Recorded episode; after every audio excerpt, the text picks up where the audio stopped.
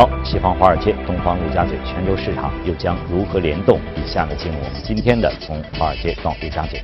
我们先来看关注一下啊，在上周五啊，欧美还有欧洲股市还有美国股市的一相关情况。首先呢，来看一下欧股在上周五收盘呢，我们刚才新闻当中也介绍了，出现了一个大幅度的下行。我们马上连线到前方记者葛威尔来了解一下相关的情况。早上好，葛威尔。早上，主持人，上周五受美国十年期国债收益率冲至四年来高位及部分企业财报不及预期的影响，美股三大股指承压走低，导致盘中更是跌破两万六千点的重要心理关口。不过，考虑到美国股市在一月份的大涨，大部分的策略师和分析师都认为，目前股市所呈现出的震荡和回落，长期来看呢是有益的。上周五，美国公布非农就业数据显示，一月份非农就业新增二十万，好于市场预期的十八万，失业率继续稳定在百分之四点一，小时薪资增幅百分之零点三，略好于华尔街预期，年化增幅达到百分之二点九，创出了二零零九年六月以来的新高。芝加哥商品交易所的美联储观察工具显示，目前交易员平均预测，美联储在三月下旬的公开市场委员会会议上宣布加息的概率达到百分之七十七点五。在六月份再度加息的概率达到百分之六十三点八。好，谢谢各位的介绍。我们再来看一下欧洲市场的情况呢，同样呢也是出现了不同程度的一个下行啊。德国 DAX 呢是跌幅最大，百分之一点六八；英国富时呢也是有百分之零点六三的跌幅；法国 CAC 四零呢是百分之一点六四。我们再连线到前方记者薛娇，了解一下相关的情况。你好，薛娇。好的，主持人，上周五欧洲股市出现了连续第五天的走低，截至收盘，欧洲斯托克六百指数下跌百分之一点三八，报三八八点零七，几乎抹去了新年以来的全部涨幅。德国 DAX 指数在德意志银行财报不及预期的拖累下，盘中一度下跌约百分之一点七，上周该指数累计下跌约百分之三点二，成为去年六月份以来的最差单周表现。导致欧股持续走低的主要原因是债券收益率的不断上升，市场对于欧美国家通胀回暖的预期，引发了债市抛售加剧，大量的资金从股市流出。上周五，德国十年期国债的收益率再次上涨了五个基点至百分之零点七六，创两年半以来的盘中新高。个股方面，德意志银行的财报显示，去年净亏损约为五亿欧元，主要原因是美国税改计划产生了约十四亿欧元的支出。目前，该集团已经连续三年亏损。财报公布后，德意志银行股价跳水百分之六，创下去年十一月份以来的最低水平。上周五，英国首相特蕾莎梅结束了中国的访问。英国政府表示，此次访华，英国的金融服务行业获得了价值超过十亿英镑的协议和市场准入，以及八百九十个工作岗位。此外，周五上海清算所也正式推出了跨境外汇清算业务，成为落实第九次中英经济财经对话政策成果的一个重要举措。上海清算所表示，将继续推动上海与伦敦两地金融市场基础设施的有效连结与金融。创新主持人，谢谢薛娇的介绍啊。那么了解了这个上周五呢欧美市场的表现之后呢，将进入我们今天的全球关注啊。尤其是欧美市场出现大跌，像道指更是较历史高位回落了超过千点。今天呢，我们将和国民投资的秦毅先生一起来关注一下相关的话题。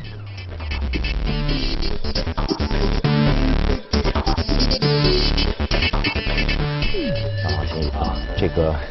A 股在跌，没想到这个美股跌得更狠。对，嗯，如果它有这个上下限就好了，嗯，就不会出现这么大一个幅度的下跌。我们该怎么看待？但是我们前方记者也说，这个跌好像也给我们跌出了一些机会。对，怎么来看？因为上个礼拜的话是跌了百分之三点八五，嗯嗯，但整个年至今的话还是有百分之两点五左右以上的一个升幅，是吧？所以呢，在上个礼拜之前，市场。应该是标普应该涨了接近百分之七左右，对，这是一个很大的一个涨幅。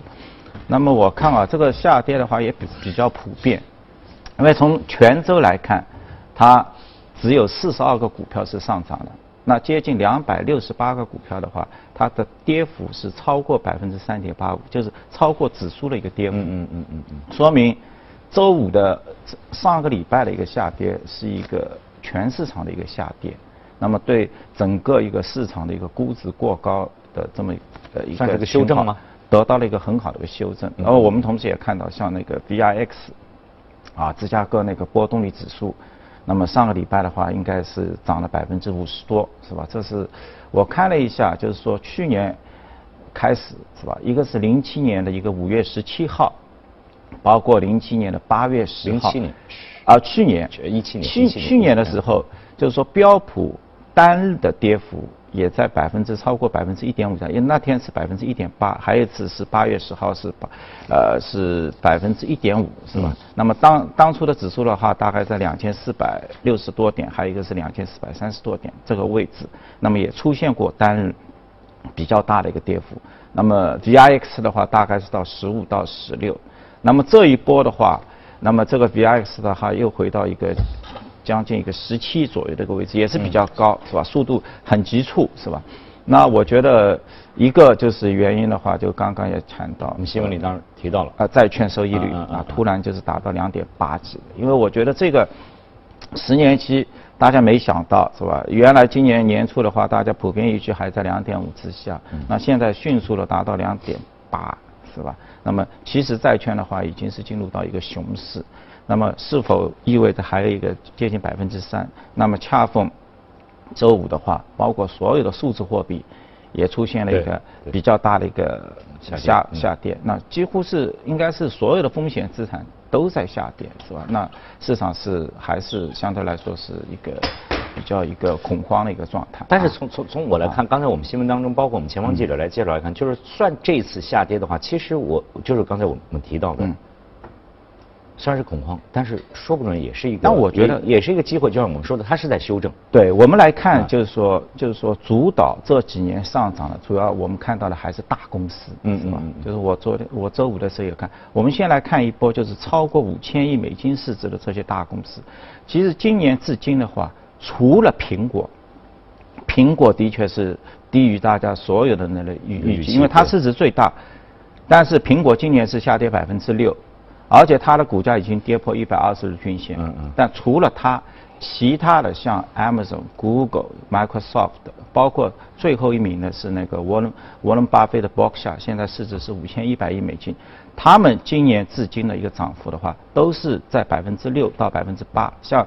Amazon 的话百分之二十二，我们中国的腾讯也排在里面，是吧？腾讯的话现在是今年的话是涨了百分之十二，都远远超过标普的百分之目前百分之两点几的一个升幅，说明就是整体的一个市场还是就大公司还是相对来说比较健康，嗯，是吧？而且他们的盈利预期啊各方面都是达标的。当然，苹果的 iPhone X。的确是他没有办法没有办法回避的这个产品被被诟病的这各各方面的一些情况。对，就是它的一个超，因为大家预期都非常高，而且它顶着这个八千多亿美金的一个一个市值，是吧？大家预期又那么高，因为其实之前的话已经流出来了啊，就是说像苹果，因为你去看最近那个 Broadcom 就是拼命的要在收购那个高通，而且现在已经把这个别的。填到现在是将近八十美金了，是吧？就是加到加码到八十。你看 b r o a d c o m 的话，它其实也都是往那个手机芯片那边去做那个射频芯片，是吧？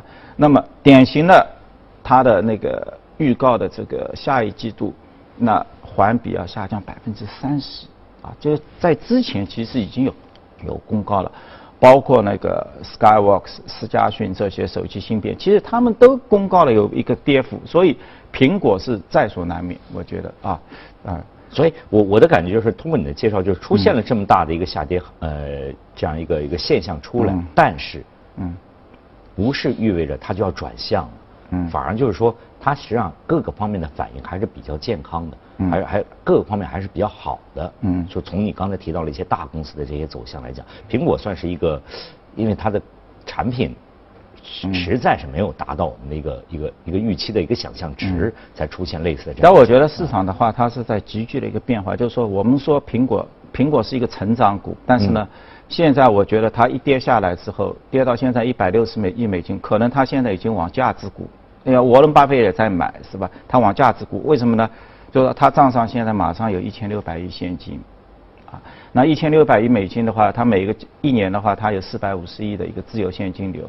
他明摆的一年就两千亿，要回要要回来，哎，现金全部回来。那么明摆的今年要收购，就是说按照他既往的策略的话，那可能今明两年，每一年他就要有七百五十亿美金的一个，无论是股息或者一个股票回购，那么这样的一个报价的话，那相对于对它现在七千多亿市值的话，它要接近百分之十，非常有的一个收益率，它非常有价值。所以说，就是这些大公司的话，就是我在我成长出现了一定的一个放缓，这是在所避免的话，那我自身的一个财务的一个结构非常优质。啊，所以你在快速的，因为它成长没有到预期，你在快速的下滑的时候，同时底下的一个 value 价值在体现出来，体现出来是吧？当然，我们还要看到像那个 Amazon 之类的一些成长是吧？那 Amazon 的话。周五的话，我看它周四是大跌，但周五的话一度涨了百分之八，但是收盘的话涨了两点几，那它就是一个成长非常完美的故事，是吧？嗯。因为你看它所有的 AWS 云端的业务，包括它的订阅业务，都是出现百分之六十、五十六十以上的增幅，啊。所以，所以我我其实，在在在就是前两天我们关于这个我们国内的 A 股啊，嗯，大家也讨论很多，出现了很多，比如说像獐子岛类类类似的，就开始年报要出来了嘛，对对，年报要出来了嘛，就是实际上就是可能想到就是这个市场确实是我们需要一个健康的发展，对吧？需要一个健康的公司，嗯，就不要出现过类似的这样的情况，反而在这个美国这个市场，我们看到的是它的真的是成长的这个这个是轨迹是非常。清晰的，对，给我们清晰的展现出来啊。但是，呃，这两天呢，我们其实也在也在讨论很多，比如说像这个人民币和美元的这个这个汇汇率的方面的问题，那么也牵涉到美国经济方面的。那么从这个市场来看，我不知道你对于美国的经济，包括美国的市场，包括它那个农业的一个这个这个数值出来之后，嗯，啊，这个数据出来之后，你你你你有个什么样的一个预估在里面？因为你看从那个非农就业的话，就是说。它还是一个非常好的，是吧？是一个全方位的。你看，目前来看还是比较比较健康的在。所以它是二十万新增的一个就业人口，而且所有的行业它都在吸纳人，吸纳人。我看了一下，包括零售，零售其实在十二月份的话，它是流出两点六万的。那 Amazon 可能就是大家零售店生意不好，是吧？可能转型。但是你看到了一月份的话，它还是流进了一点五万人啊，包括建筑业。啊，也是三点八万人的一个就业。当然，里面如果说有负面的话，我们可能可能看到它的一个小时的一个工作时间。那么，在几个行业，一个是建筑，一个是 IT，是吧？那出现了一定的一个下滑，是吧？这个是可能有点负面的。这个应该是是什么原因，或者怎么怎么怎么怎么出现这样？一方面人数在增加，一方面呢，就是说相当于那那你的工作时间小的话，就是。不是那么的紧张，业务量不是那么的一个大，是吧？所以这个数字呢，又对上面的数字呢做出了一点对冲。但是呢，刚刚也谈到，就是说它的一个小时的工资的上涨的一个幅度，零点三，年化已经达到两点九。那么相对来说，大家就强化了这样的一个预期。而且我觉得，就大家不要忘记，就是说周五为什上周五为什么这么激烈呢？也包括耶伦，因为耶伦的话是周五是他最后一天，对啊。那么最后一天的话，他很难也自己非常失望，应该是啊，而他希望是再次的一个连任，其实，但是呢，可惜没有，是吧？当然，他也谈到了一个股票跟风险资产，他没有说泡沫，但是他也谈到了现在价值很高，因为我们回过头去看现在的一个估值，这些成长的新的公司，真的基本面。它的财报都非常好，但是它的一个估值也很高，嗯嗯，谷歌都要达到三十亿倍，所以周五的话，它出来的这个业绩的话，它的股价是打了百分之五，因为在这种情况下，就大家预期都非常高的时候，任何一个业务，只要你出现不达预期，我立马跟你打下来，就是最怕是你不达预期，就是你很好，大家都已经想到了，是吧？因为你谷歌里面所有的都很好，你看它的桌面。桌面的这些搜索已经是这么传统的四百多亿了，它还是能增长百分之二十。但是它的 YouTube 的这个业务，它的一个增速比上一个季度可能现在达到百分之二十，上季度百分之三十，就这么一个因素。然后自己公司也提出了，谷歌说我要加大加大一个云端的，因为现在它的云端的话已经达到十亿美金了。当然跟 AWS、Amazon 的这些一年一百七十亿不不好比，是吧？但是他说我要加大投入，那。大家马上晓得你要加大投入，而且还有业务要放缓，所以股价明显出现跌跌幅要大于这个指数，是吧？嗯嗯。所以我觉得接下来的话，就是说一些就是大家成长性的一些股票，就是预期非常充分的，现在我我觉得反而是现在是到了一个小心的时候，因为现在业绩好，Amazon 那么好，也只能涨两个点，嗯，是吧？你稍微不达预期就跌五六个点，所以大家现在要。几乎在这样一个上行的过程当中，实际上还是有处处有危机，哎呦处处处处有危机，因为估值很高的嘛呃潜伏在里面，可能哪一个不小心，哪个不注意，立马就给你个脸色看。对啊，微软之前的话，我们看到 Microsoft 常年的都在十八倍到二十二倍，现在的 P E 的话也要达到二十七倍了啊。好，谢谢秦毅这一时段的解读啊。以下呢，我们再来关注一下这个异动美股榜和个股的涨幅榜。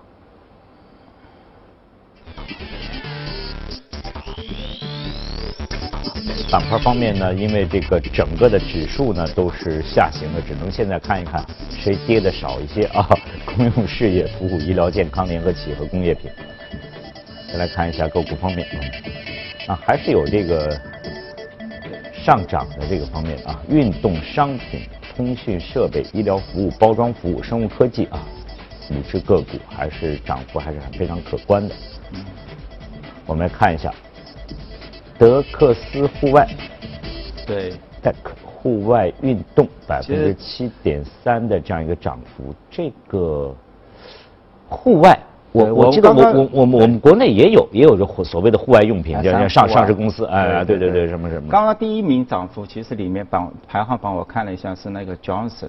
Johnson 它是关键做什么？就是我们的那个 canoe，就是那个皮划艇、划艇啊还有呢，就是做那个就是说钓鱼，它就是它的市这也算是户外户外运动它就是对八亿美金，但是这种公司呢，它就精准做在就是钓鱼的爱好者，我就钻下去，就是你钓鱼的对象很明，就很明确，很明确，我只给钓鱼的人。然后的话，因为你钓鱼的人很简单，我就是要钓到鱼。就是就是这个圈子里就就这些人。哎对他，哎我我看了一下他的展示，真的，他在坐在他的一个屏幕上，底下那个周围的水域有多少鱼都给你分得清清楚楚，哦。所以你是有目的的，你去钓能够钓到很多鱼啊。啊啊。我们回到这刚刚那个 deck，啊，deck，啊。因为 deck 的话其实也很多，就是说其实女孩子啊或者我们都穿的一双鞋就是那个 UGG 啊。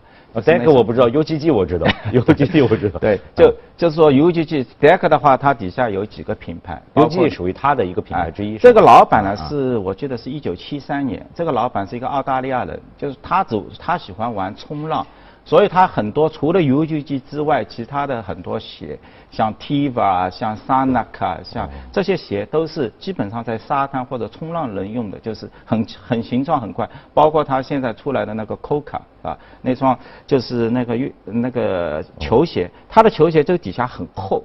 啊，就是是高高的足足球鞋吗？足球鞋啊，就是跑步鞋。啊，跑步鞋啊啊。啊，所以说呢，他说我也会去关注一些就是就喜欢运动的人，因为喜欢跑步的人，他就一个目的就是让我不要停下来，不断的要跑，所以我要给你做做一个很好的一个避震，所以他他的鞋那个 Hoka 那个鞋啊非常厚，他也有一群我我能理解，啊就是他呢是喜欢这样一一件事情，然后呢他会根据自己喜欢的这件事情呢去想喜欢这件事情的人他们需要什么东西。对对对，所以我觉得像这种 deck 它还是比较 unique，就是说我不是给所有的人的，对对我就是把它把我的品牌进行一个细分，嗯。所以它的你看它底下几个细分啊，沙滩啊或者冲浪的鞋，每一个销售都可能也都在八千万到一亿美金之间，不是一个很高的。对对它相反它的是它销售最高的是 UGG，就是那双鞋的话，一年大概销十四亿美金。这个这个就是在比如说在上海也好，这个广 UGG 的广告它投入也也是有的，就大家的这个可能就是脑子里会会会会马上反反映出这个品牌。像我也有啊我我也有，但是我到现在我我记得啊我也有一双，我到现在没穿过。对他这两年的不好看，对它这个鞋实际上是穿着不是不是特别好看。对，他的鞋不好看，但是呢，所有人都会觉得很舒服。嗯就是说你脚伸进去啊，很舒服啊。所谓我回去伸伸看，我我连伸都没伸。澳大利亚的这些 羊毛啊或者什嗯么，真的是蛮舒服。我就是说，他的公司啊，他自身也在以以前也股价涨得很高，后来呢有回落，但今年开始这两年其实涨幅不错。我们来看啊，就是说鞋。这个鞋在全美的话，一年大概销售七百亿美金，它的规模跟那个珠宝，啊，跟运动用品差不多，都在七百亿、八百亿美金，很平稳哎，对，很平稳。但是你看鞋类的上市公司股价表现好，它有十几家鞋类都不大好，包括我们以前呃啥，就是说股价都有一定的下滑，但公司它不错啊。这两年的话，它做了一个百分之四十多的一个呃股价有一个升幅，就是说他自己也在做转型。之前的话，他就做批发的，批发的话。毛利比较低，但是呢，对于公司而言的话，你风险也比较小。是吧？你只要生产出来一个价格打包给所有的零售商，你不需要太多的广告。但是这两年我们看到它广告在提升了，因为它开始在自建自己的一个零售的一个渠道，包括一个在线的一个渠道。现在的话，我们看到海外业务占它收入的百分之三十七，包括它的一些网上自建的零售自己自有店零售店的话，现在收入也占到百分之三十八、三十七到三十八左右。所以它的利润率在提高，而且公司也提出了自己。三年的一个一点五亿美金的一个成本就是感觉就是大家好像都在转，啊，都在适应现在这个这个整个的一个变化，对各方面的冲击。我觉得在这种互联网时代，尤其是它非常针对这些 unique 市场的人，我觉得它更加有资格去这样做，因为它的产品本身就是标新立异。嗯。切合一小部分小众市场，所以它更可可以自己做这个自建的这么一个非常明确，靶向性非常严重，而且公司也提出了四亿美金的一个股票回购计划，是吧？那么一八年之前的话，也要完成一亿多美金，所以的话造成了。市场都在下跌，我看它 还在上我我回去一定要试一试，到底有多舒服，是吧？好，谢谢秦毅的解读啊。今天七点四十一分啊，对于那些冬天买了好鞋却不穿的同事，他可以送给我嘛？对不对？如果他听见的话。据外媒报道，苹果正在减少 iPhone X 也称 iPhone Ten 零部件的采购，预计今年下半年的采购量啊是零，也就是说，苹果将会在今年下半年停止生产 iPhone X。要知道，iPhone X 作为苹果十周年纪念，曾经被寄予厚望，望眼欲穿呢。然而，供应商数据显示，苹果已经将2018年年初 iPhone X 的生产订单削减了一半啊！你看，理想很丰满啊，现实却很骨感。有消息说，英特尔计划要出售旗下的 AR 的眼镜部门的多数股权，并且对该部门的估值呢是定在3.5亿美元左右。作为一家科技行业巨头，英特尔在移动互联网时代到来之后，一直都在寻求新的突破。此前，他们试图以可穿戴作为切入点来提升增长，并且呢一度也成为旗下的智能手表品牌的投资过亿美元。但是随着行业热潮的消退，从2014年开始，英特尔的可穿戴部门的服务呢就消失在了财报当中。此前有报道说，该团队2016年11月就裁掉了百分之八十的员工。计算机厂商戴尔科技公司周五说，该公司正在考虑公开发行普通股，或是与其他的子公司商业软件开发商 VMware 进行合并。原因是该公司正在寻找新的营收的机会。公司创始人迈克尔·戴尔表示，作为正在进行的多年期战略的一部分内容，戴尔科技正在评估多种潜在的商业机会。而深陷问题婴儿奶粉丑闻的法国乳业巨头拉可塔利斯集团，二月一号说，旗下的一家工厂可能从十几年前就开始在生产含沙门氏菌的问题奶粉。法国媒体一号刊登了对拉克塔利斯集团首席执行官贝尼耶的采访。贝尼耶说，检测显示，这次的问题奶粉与2005年法国问题婴儿奶粉涉及同一类型的沙门氏菌。法国一家研究所的检测结果也确认了这一消息。二零零五年，法国大约一百四十名婴儿感染沙门氏菌，病因与法国克朗市一家奶制品工厂所产奶粉有关。涉事工厂当时为法国企业塞利亚所有。这家工厂二零零六年被拉克塔利斯收购，也是眼下问题奶粉的罪魁祸首。去年十二月，媒体报道问题奶粉后，涉事工厂被关闭。研究所说，工厂直到被关闭时，内部仍有沙门氏菌。万万没想到啊，日本公司很多东西品质出问题，法国现在也出事儿。日本索尼公司二号发布了最新的人事安排，从四月一号开始，现任的副社长兼首席财务官吉田宪一郎将升任社长兼首席执行官，现任社长兼首席执行官平井一夫将会出任董事长。索尼现任首席执行官平井一夫在当天的新闻发布会上表示，他上任以来一直致力于公司改革和盈利，现在均已初见成效。眼下公司处于关键时期，在新的中期计划即将启动时进行交接是恰当的。吉田宪一郎表示，他和平井的共同愿望都是让索尼这一全球性公司更具有竞争力。关于发展战略，他指出将保持攻守平衡开展经营。重振智能手机业务，开发类似便携式音乐播放器随身听等划时代新产品是今后的课题。索尼二号宣布上调2017财年业绩预期，反映主营业务盈利的营业利润上调为7200亿日元，约合人民币410亿元，比此前预期高出900亿日元。比一九九七财年的历史峰值高出约两千亿日元，净利润预期也上调一千亿日元，达到四千八百亿日元，预计将创近十年来新高。好了，公司方面的消息先了解到这里，接着进入今天的美股放大镜。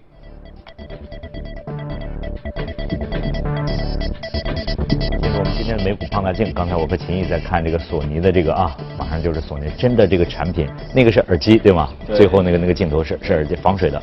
对，一个音乐播放器，它可能也可以像现在外面很多。现在有的有的啊啊，真的很漂亮。我我我印象当中，在我上学的时候，那是多少年前了？对，这索尼的 Walkman。Walkman 啊，这个真的是很流行，真的是。我记得当初我九零年去读书的时候，你在大学里的话，拥有一个 Walkman，大概爸妈的话要两个月不到一点的工资才能一千多块吧，上千块，那是五六百块的工资嘛。所以我们现在回过头来，你看 iPhone X 现在就也是顶尖产品，一千美金，以现在的这样的一个估值的话，大概也是在。就是一两个两个月左右的一个工资水平，嗯嗯，所以从这个点，当然我我我觉得索尼也不容易，是吧？那么从一二年的话，它进入到一个转型，刚刚说的平井一夫上了上台之后，是吧？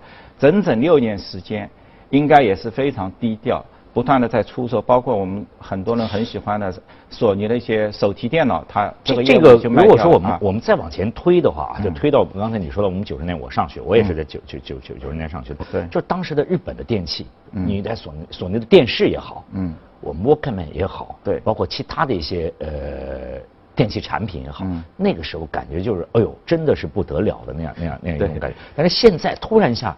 就在某一个时段突然发生了很大的一个一个就是在一个数字化上一个一个变化。就苹果一踩进来之后，整个一个获取音乐的一个方式都发生了很大的一个变，听音乐的方式发生改变了。现在以前都有磁带，那它这种精密的这些仪器一下子就成了没用。对对。现在都进入到半导体时代了。对。所以，当然我觉得索尼它自身也在发生一个很大，的，就六年时间，平行音符把它又就是我们现在看到的索尼。就是说，它已经回到这个历史的一个最高的一个盈利值。嗯嗯嗯。市值的话，现在是到七百亿美金。那我看了一下，它季度的一个利润的话，到三千五百零八亿日元，已经是创纪录了。但是呢，应该讲，现在它的竞争回过头的，它在这个市场中的一个竞争地位而言，它已经是一个小公司了。六百几，六百。那苹果的话，现在是七百亿。包括我们国内的美的啊，现在市值现在也要四四千多亿，是吧？就是基本上也压的。所以，所以我我我们我们在这回忆的时候，我现在讲可能是暴露我们年龄的一个 一个不好，但是确实是那个时段对于他们来，对日本包括很多的，像东芝啊、索尼啊等等，都是非常辉煌的那样那个。但是就像你刚才说的，突然进到一个数字的时候，你怎么去转？嗯，怎么去去适应这个？赶紧去去去去。调整自己的这样一些是非常关键的一个。对，而且因为这些大公司的话，你去看我，我觉得它这几年是不容易，因为你去看它的一个营收，基本上在这种竞争那么激烈的，它能够保持不变。而且整体的一个员工队伍十二万，接近十三万人，是吧？也没出现很大的一个波波动。对。那么在这种情况下的话，你还要把这个业务的利润值回到一个历史的一个高点，也是不容易。那对他不要。当然现在的话，我觉得就他的一个 CEO，CEO 的话，现在节田先一郎就是现在上台的。他之前的话是辅佐这个平田一一夫的，就是他只是一个 CFO，啊，就大家现在所有的分析师都在疑惑，哎，你怎么一个 CFO 可以过来做这个 CEO 的呢？那当然可能给大家派一个定心丸的话，因为 CFO 来当 CEO 就说明索尼我们真正的关注投资者的一个回报，是吧？就会继继续的压缩成本，当然也会有一些业务创新。我们现在来看它一些能够转得好的话。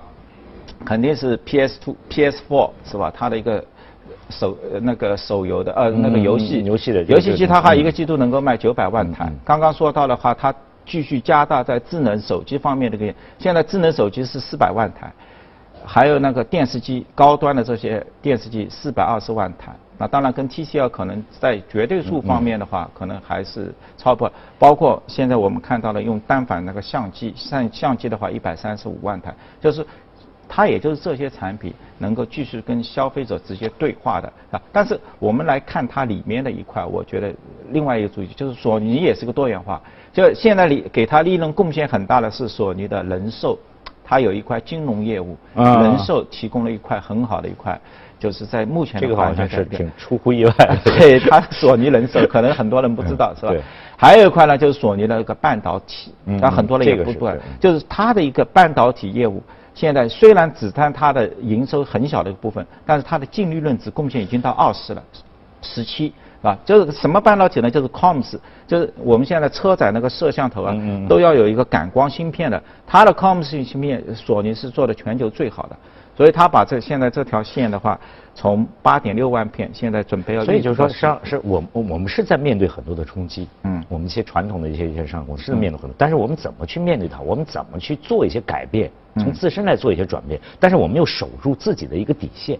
对，这个是非常关键的一个一个一个问题，就是从我们的领导人，就是每个公司的这个是。呃呃领导人来讲，怎么来做？对我刚刚说到了一个半导体，我们看到那个三星，三星的半导体它的收入营收只占它总规模的百分之二十五，但是利润达到六十，所以我觉得现在索尼的话也是走在一条正确的路上。对，就是该怎么做，这个是非常关键的。对，好，谢谢秦毅这一时段呢给我们做的一些解读和分析带来的相关的信息啊。以下呢我们把时间交给阳光。